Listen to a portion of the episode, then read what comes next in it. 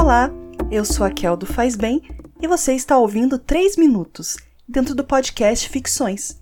O Ficções é um podcast sobre filosofia e cotidiano e esse episódio faz parte da campanha O Podcast é Delas.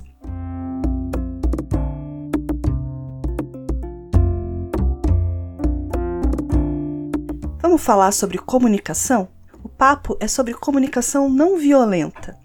É difícil lutar contra a nossa humanidade, né? Na verdade, a luta é diária. Volta e meia eu recebo aquelas perguntas que para mim são bem óbvias, sabe?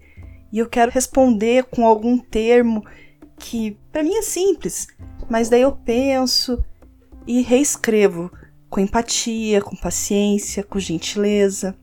Mas essa parte é fácil, a coisa piora. Às vezes você tá lá na internet, lê uma injustiça e pensa naquele monte de palavrão, pensa numa resposta que vai fazer a pessoa se rasgar inteira. Então você respira, toma uma água. Se for preciso, deixa de lado um tempo para pensar melhor. A raiva sempre ofusca aspectos do problema e te direciona para guerras. É muito normal isso. Quando você deixa passar, deixa esfriar, você consegue perceber as intenções, a provocação, consegue situar melhor a proporção e o contexto. Dá até para perceber quando o que você achava que era um ataque, na verdade é um pedido de ajuda, porque tem pessoas que não conhecem outra linguagem. Você já reparou que algumas crianças, em especial meninos, tendem a expressar com negação e até com violência o que na verdade é paixonite? Pega no pé daquela menininha e na verdade estão caindo de amor. Pois é, acontece que alguns adultos crescem sem saber lidar com frustração, com rejeição, com uma série de coisas para as quais a resposta inicial é raiva, só que tinha que ser resignação e aprendizado. Uma frase muito comum: Sempre vou te amar enquanto você fizer tudo o que eu quero, afinal, meu jeito é sempre o melhor, né? Então, não, não é.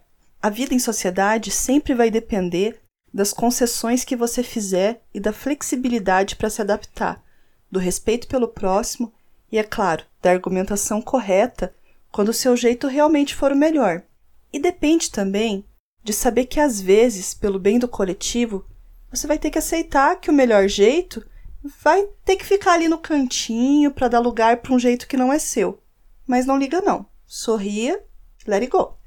Ah, mas as injustiças, né? Dizem que os justos não se devem calar frente às injustiças. Gente, papo furado. Uma coisa é ser omisso, isso realmente é ruim. A outra é você estar tá sempre com pedra na mão. Esse lance de amar os seus inimigos acaba ganhando novos sentidos diariamente. Mas pensa assim: sempre que a humildade te guiar, a verdade aparece. Sempre. Ao contrário, quando você entrega na mesma moeda, né, a matemática é simples.